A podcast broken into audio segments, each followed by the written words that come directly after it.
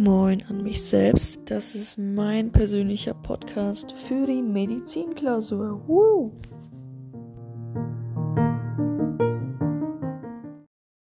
Jetzt geht's um die EKG-Zacken. Wenn die Erregung am Sinusknoten beginnt, depolarisieren die Vorhöfe und das passiert während der P-Welle der EKG-Zacke. Danach kommt die PQ-Strecke und dort findet die Verzögerung am AV-Knoten statt. Danach kommt der QRS-Komplex. Dort ähm, ist bereits der Beginn der Kammererregung und die Vorhöfe repolarisieren. Danach kommt die ST-Strecke. Dort kommt es zur vollständigen Depolarisation der Kammern.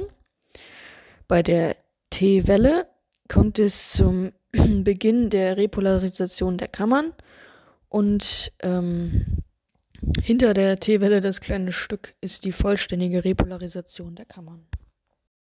Die Phasen des Herzzyklus. Es wird unterteilt in die Systole und die Diastole. Die Systole hat noch einmal zwei Phasen, und zwar die Anspannungsphase und die Austreibungsphase. Während der Anspannungsphase sind beide Klappenarten geschlossen und die Kammermuskulatur ist angespannt. Dann folgt die Austreibungsphase. Der Kammerdruck übersteigt den Druck von Aorta und Truncus pulmonaris. Und dadurch öffnen sich die Taschenklappen und das Blut strömt aus den Kammern in die Gefäße. Die Vorhöfe füllen sich außerdem mit Blut. In der Diastole gibt es zunächst die Entspannungsphase und danach die Füllungsphase. Während der Entspannungsphase sind Taschen und Segelklappen geschlossen und es fließt kein Blut. Während der Füllungsphase sind die äh, Segelklappen geöffnet und das Blut fließt aus den Vorhöfen in die Kammer. Und die Kammern befüllen sich. Das chronische Coronarsyndrom, CCS, wurde früher auch bezeichnet als stangil, stabile Angina pectoris. Angina pectoris bedeutet im Grunde Enge im Brustkorb. Es handelt sich hierbei um eine vorübergehende Mangeldurchblutung des Herzens. Die Symptome sind belastungsabhängig, das heißt, sie werden oft ausgelöst durch körperliche Anstrengung, Kälteexposition oder emotionalen Stress. Die Symptome sind bei wiederholt auftretender Angina pectoris eher gleichbleibend. Das chronische Coronarsyndrom spricht gut auf das Nitrospray an, und zwar, wenn es sublingual zwei Hübe unter die Zunge gesprüht werden. Das Nitrospray gelangt über die Mundschleimhäute direkt in den Blutkreislauf ohne Umweg über den Magen. Es erweitert innerhalb von Minuten die Herzkranzgefäße. Die Laborwerte bei einem Herzinfarkt. Kardiale Troponine oder auch als Troponin bezeichnet sind Eiweiße, die im Herzmuskel vorkommen. Werden Herzmuskelzellen bei einem Herzinfarkt geschädigt, tritt Troponin T und Troponin I ins Blut über. Dort kann es dann gemessen werden. CKMB, auch Kreatinkinase Muscle Brain, ist ein Enzym, das besonders im Herzmuskel vorkommt. Es spielt dort eine Rolle bei der Energiegewinnung des Herzmuskels. Ist der Herzmuskel über längere Zeit vorgeschädigt, ist die CKMB-Konzentration im Herzmuskel extrem hoch. Das heißt, nimmt man eine Blutprobe und dort ist die CKMB-Konzentration sowie der Troponinwert hoch, spricht das für einen Herzinfarkt. Die Rechtsherzinsuffizienz. Diese entsteht durch eine verminderte Pumpleistung des rechten Herzventrikels, also der rechten Herzkammer. Das sauerstoffarme Blut wird nicht ausreichend in die, in die Lunge weitergepumpt. Das führt dann zu Rückstau in den Körpervenen. Dadurch steigt der Venendruck wodurch sich vermehrt Wasser im Gewebe ansammelt. Das, ähm, die Halsvenen werden gestaut. Ähm, es kommt zu Bauch Bauchwassersucht, also Aszites. Es kommt auch zu Beinödemen, also Wasser in den Beinen. Außerdem kommt es zu Gesichts Gewichtszunahme und Leberschwellung. Bei der Linksherzinsuffizienz ist es die linke Herzkammer, die nicht fähig ist, genügend Blut ins, in den Körperkreislauf zu pumpen. Dadurch kommt es zu einem Blutrückstau in der Lunge. Symptome sind zum Beispiel blaue Lippen, Kurzatmigkeit. Ähm, die Atemhilfsmuskulatur wird verstärkt benutzt und der Patient stützt sich auf. Es kommt zu Schwäche und Ermüdbarkeit, Atemnot bei Belastung und Rasselgeräusche in der Lunge. Außerdem entstehen Lungen, ein Lungenödem und Zyanose. Bluthochdruck.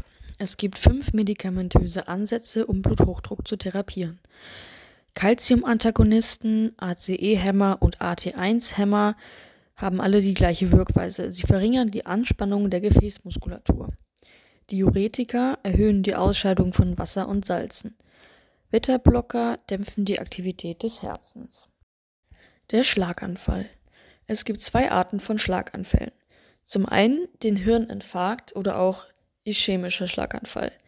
Dort kommt es zu einem ähm, verstopften Blutgefäß im Gehirn durch einen Thrombus, also ein Blutgerinnsel. Bei der Hirnblutung kommt es zu einer Blutung im Gehirn.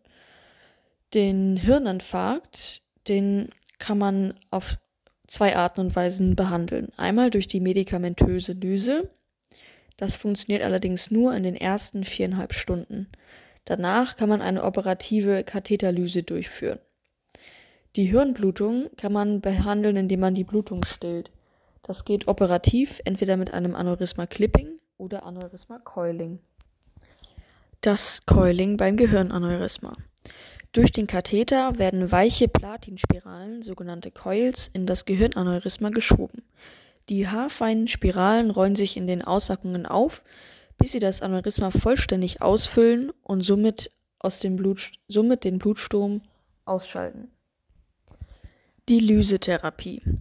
Wenn absehbar ist, dass sich innerhalb von 90 bis 120 Minuten kein Herzkatheterlabor erreichen lässt, entscheiden sich Ärzte manchmal für eine Lysetherapie. Dabei verändern sich die Gerinnungseigenschaften des Blutes durch die Infusion von Thrombolytika wie Alteplase oder Reteplase so, dass sich thrombolytisch, thrombotisch verschlossene oder verengte Gefäße in etwa 60 Prozent der Fälle wieder öffnen. Die Erfolgsrate ist zeitabhängig. Je eher die Lysetherapie beginnt, umso erfolgreicher ist sie. Man sollte es innerhalb der ersten sechs Stunden beginnen.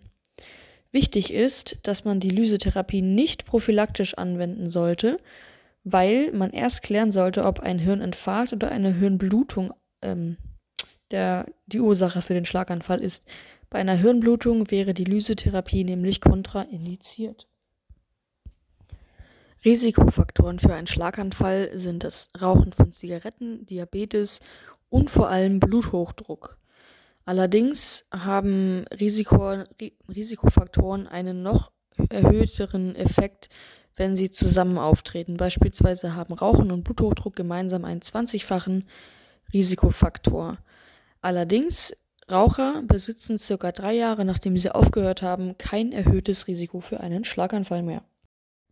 Anämie. Generelle Symptome einer Anämie sind eine blasse Hautfarbe, Müdigkeit, Tachykardie und die Person ist wenig belastbar. Es kann auch zu Atemnot, Schwindel und Konzentrationsstörungen kommen, manchmal auch zu Ohrensausen. Es gibt allerdings noch spezifische Symptome je nach Art der Anämie. Zum Beispiel bei der Eisenmangelanämie gibt es noch Schleimhautrisse an den Mundwinkeln und Nagel Nageldrillen. Bei Hämolyse, also dem übermäßigen Erythrozytenabbau, gibt es eine Gelbfärbung der Haut und Schleimhaut. Das nennt sich Ikterus.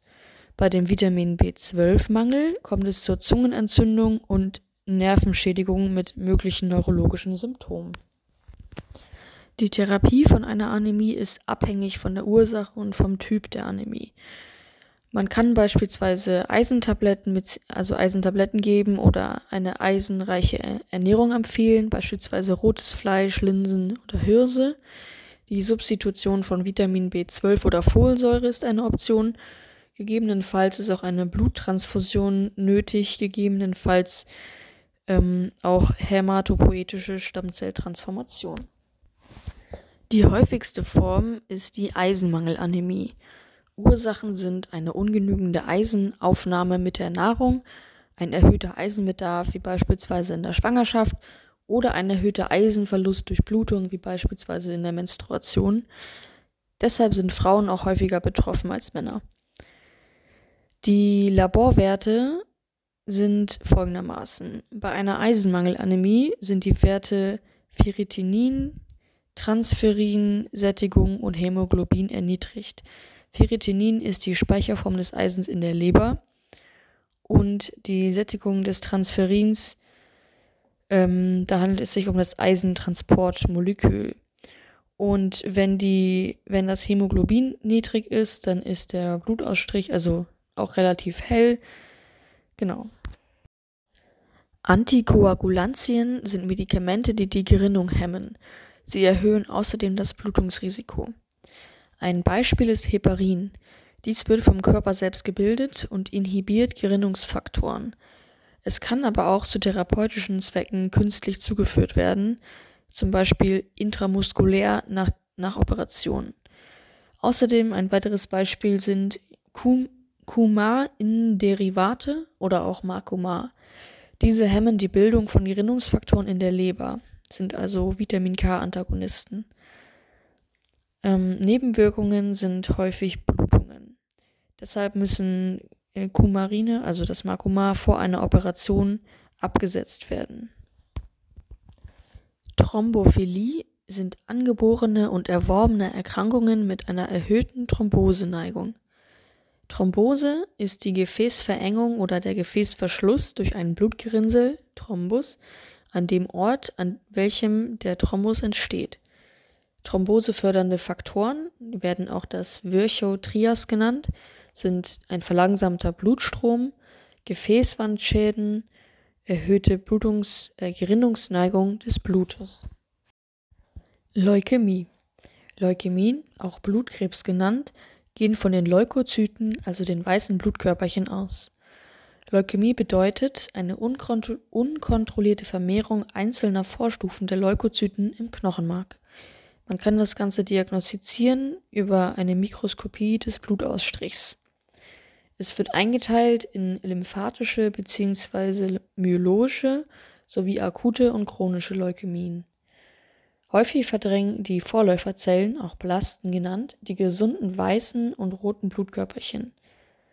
Bei der akuten Leukämie gibt es viele unreife Blasten im Blut, deshalb man, spricht man dort auch von weißem Blut. Die Therapie von Leukämie. Bei der akuten Leukämie macht man eine Chemotherapie, Supportivtherapie und eine Stammzelltransplantation. Bei chronischen Leukämien muss man auf jeden Fall dauerhaft beobachten. Man wendet eine Strahlentherapie an. Es kommt zur Tyrosinkinase-Inhibitoren und man macht außerdem eine Stammzellentransplantation. Die AB0-Blutgruppenbestimmung. Es gibt verschiedene Möglichkeiten, um zu testen, ob das Spender- und Empfängerblut kompatibel sind. Beim Major-Test macht man eine Antikörperbestimmung im Empfängerserum. Das Patientenserum wird mit, dem, wird mit den Spender-Erythrozyten vermischt und die Agglutination wird bestimmt. Beim Minor-Test wird die Blutgruppe des Empfängers bestimmt. Die Patientenerythrozyten werden mit dem Spenderserum vermischt und die Agglutination wird bestimmt. Es gibt auch noch den Bedside-Test. Bei einer Bluttransfusion muss eine Verwechslung von Blutkonserven unbedingt ausgeschlossen werden. Dafür wird unmittelbar vor einer Transfusion am Krankenbett des Patienten ein Besides-Test gemacht. Die Blutgruppe des Patienten wird mit der Blutgruppe der verwendeten Blutkonserve verglichen. Es gibt so einen, so einen Teil mit verschiedenen Kammern und die Kammern enthalten Testserien mit den Anti-A bzw. Anti-B-Antikörpern. Dort wird jeweils ein Tröpfchen Blut eingespritzt, im Blut des Patienten. Und der Patient hat die Blutgruppe, bei der das Blut agglutiniert, also verklumpt. Agglutinieren beide Proben, so hat der Patient Blutgruppe AB. Agglutiniert keine der beiden Proben, hat der Patient die Blutgruppe 0. Außerdem gibt es noch das Rhesus-System. Dies ist unabhängig von den AB0-Blutgruppen und es ist erblich. Es gibt nämlich das Antigen D. Wenn eine Person dies hat, also wenn es vorhanden ist, dann ist die Person D-positiv bzw. Rhesus-positiv. Das betrifft 86% der Bevölkerung. Ist das Antigen D nicht vorhanden, so ist die Person D-negativ bzw. Rhesus-negativ. Das betrifft 14% der Bevölkerung. Antikörper gegen das Antigen D werden erst nach Kontakt mit Rhesus-positivem Blut gebildet. Das heißt, Rhesus-negative Menschen haben zunächst keine Anti-D-Antikörper im Blut. Die Anti-D-Antikörper sind allerdings plazentagängig. Das heißt, wenn eine Frau von einem Mann mit Rhesus-negativem Blut schwanger ist und das Baby auch Rhesus-negativ ist, die Mutter aber Rhesus-positiv, gibt es Probleme. Allergien sind eine erworbene Un Überempfindlichkeit gegenüber an sich nicht gefährlichen Antigenen. Sie bilden sich nach einem früheren Antigenkontakt, den nennt man Sensibilisierung. Eine Anaphylaxie bzw. ein anaphylaktischer Schock ist die schwerwiegendste Form der allergischen Sofortreaktion, Soforttypreaktion. Häufige Auslöser sind Nahrungsmittel wie Nüsse und Schalentiere, Insektenstiche und Medikamente wie Antibiotika und Kontrastmittel. Warnzeichen sind ein Kratzen im Hals, Husten, ein Kloßgefühl, unbestimmte Angstgefühle, flächenhafte Hautrötung oder Quaddeln an der Haut. Patienten, die unter, die unter schweren ähm, Allergien leiden, haben meistens immer so ein Notfallheft dabei mit einem Adrenalin-Autoinjektor. Dieser sollte in einem anaphylaktischen Schock in die seitliche Oberschenkelmuskulatur verabreicht werden. Danach sollte der Patient entsprechend seiner Symptome gelagert werden, bei Atemnot hinsetzen, bei Kreislaufbeschwerden hinlegen, bei Bewusstlosigkeit in die stabile Seitenlage ähm, und sofern verordnet bei Atemnot zusätzlich ein Spray geben. Dann sollte umgehend der Notruf gewählt werden. Es ist immer ein Notfall und die Notfallkontakte sollten verständigt werden. Bei Autoimmunerkrankungen wird der eigene Körper versehentlich als fremd eingestuft und wird bekämpft. Abwehrzellen und Antikörper richten sich gegen den eigenen Körper. Auslöser für Autoimmunerkrankungen sind meist unbekannt. Die Therapie richtet sich nach den betroffenen Organen und Symptome der jeweiligen Erkrankung. Meist werden mehrere Medikamente kombiniert. Rheumatoide Arthritis. Circa 800.000 Patienten sind in Deutschland betroffen. Es handelt sich um die häufigste entzündliche Erkrankung der Gelenke. Frauen sind rund dreimal so häufig betroffen wie Männer. Die Ursache ist weitgehend ungeklärt, diskutiert werden erbliche Faktoren außerdem Risikofaktoren wie Rauchen, Übergewicht und Infektionen. Symptome sind unter anderem Müdigkeit, Erschöpfungszustände, Appetitlosigkeit, Gewichtsabnahme und Temperaturen bis zu 38 Grad Celsius. Außerdem geht, gibt es natürlich die Gelenkbeschwerden. Dort werden drei verschiedene unterschieden. Zum einen die Morgensteifigkeit, meistens sind die Finger betroffen und die Beschwerden können mehrere Stunden andauern. Außerdem kommt es zu Gelenkentzündungen. Gelenke schwellen an und es kommt zu Schmerzen, oft auf beiden Körperseiten. Häufig sind auch Sehenscheidenentzündungen. Es kommt zu Schwellungen und Schmerzen, meist im Hand- und Sprunggelenksbereich. Kommen wir nun zu Infektionserkrankungen. Und zwar wird bei der Erregerherkunft zwischen endogen, also von innen, und exogen von außen unterschieden. Bei den Eintrittsforten unterscheidet man urogenitale Infektionen, also über den Harntrakt, intrauterine Infektionen, also über die Plazenta, perkutane Inf Infektionen, also über die Haut, permuköse Infektionen über die Schleimhaut und inhalative Infektionen über die Atemwege. Bei den Übertragungswegen unterscheidet man zwischen direkter Infektion, also direkter Kontakt über die Hände, Husten, Niesen oder Blutkonserven und indirekte Infektionen, also Kontakt zu kontaminierten Gegenständen oder Lebensmitteln und Insektenbisse. Tuberkulose ist eine der weltweit häufigsten Infektionskrankheiten. Nach WHO-Schätzungen sind ca. 2 Milliarden Menschen infiziert. 2015 haben sich insgesamt mehr als 10 Millionen Menschen mit TBC infiziert und rund 1,7 Millionen Menschen sind gestorben. Ursache für Tuberkulose ist ein Bakterium. Übertragen wird dies durch oder über Tröpfcheninfektion von Mensch zu Mensch. In 80 Prozent der Fälle ist die Lunge betroffen, also es handelt sich um eine Lungentuberkulose. Manchmal ist auch die Haut betroffen. Man unterscheidet zwischen geschlossener und offener Form.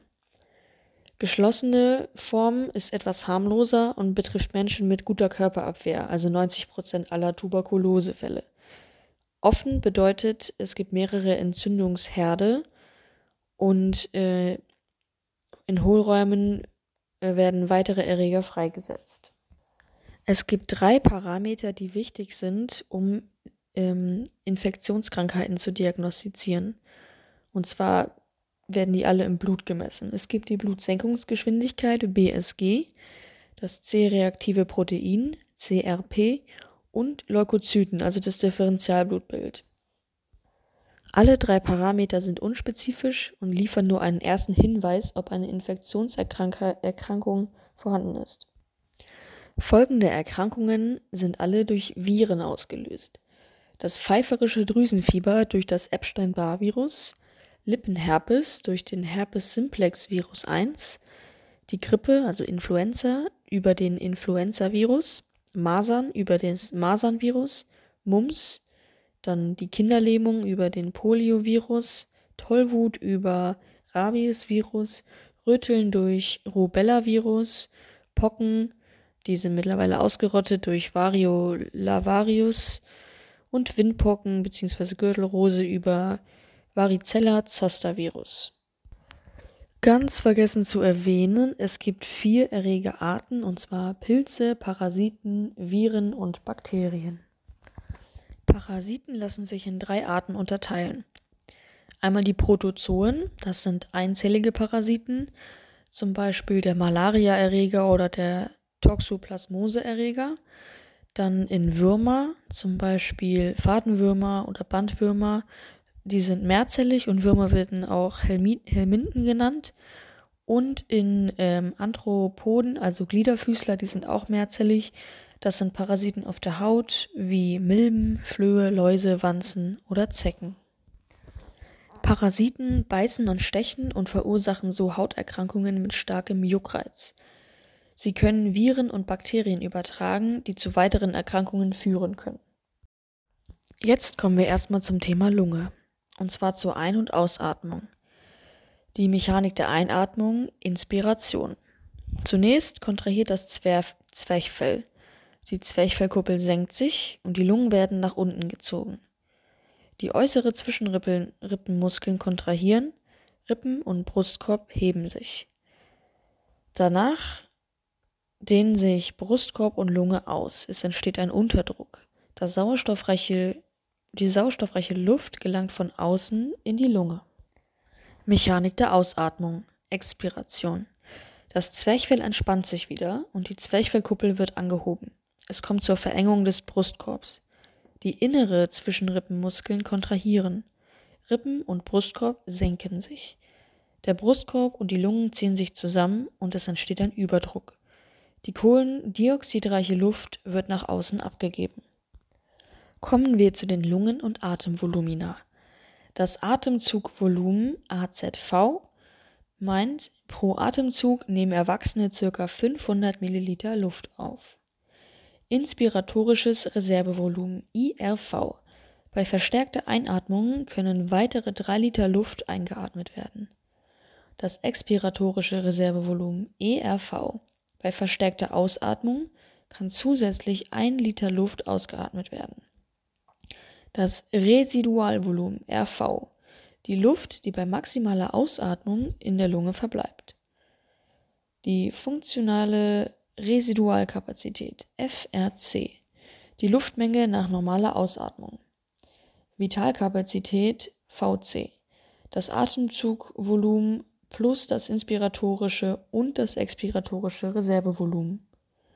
Die Totalkapazität TC, die Vitalkapazität Vc plus das Residualvolumen Rv. FEV1, Englisch für Forced Expiratory Volume at 1 Second, beschleunigtes Ausat Ausatemvolumen innerhalb einer Sekunde. Was ist eine Lungenembolie? Eine Lungenembolie kann entstehen, wenn sich bei einer tiefen Venenthrombose das Blutgerinnsel oder Teile davon lösen das gelöste Blutgerinnsel durch den Blutstrom ins Herz und anschließend in den Lungenkreislauf gelangt. Das Blutgerinnsel kann ein oder verschließt dann, blockiert dann ein Lungengefäß und es kann zu einer Rechtsherzbelastung kommen. die in schweren Fällen zu akutem Herzversagen führen kann. Es kommt dann zu plötzlichen Atemnot, zu Brustschmerzen und eventuell wird Blut gespuckt.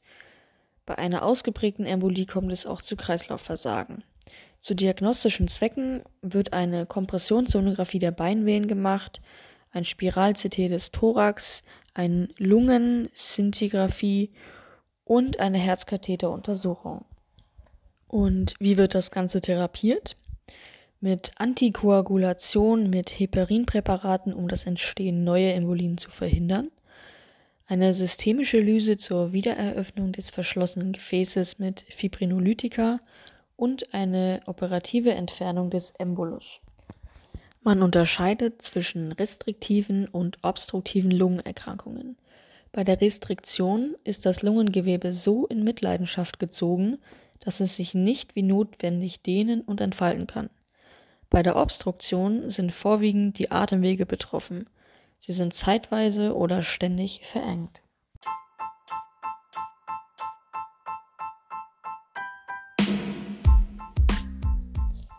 Schön, dass du es geschafft hast, bis hierhin zuzuhören, ohne einzuschlafen. Das reicht jetzt erstmal. Und ich mache dann einen zweiten Teil für die restlichen 26 DIN A4 Seiten auf meine Word-Datei. Bis dann.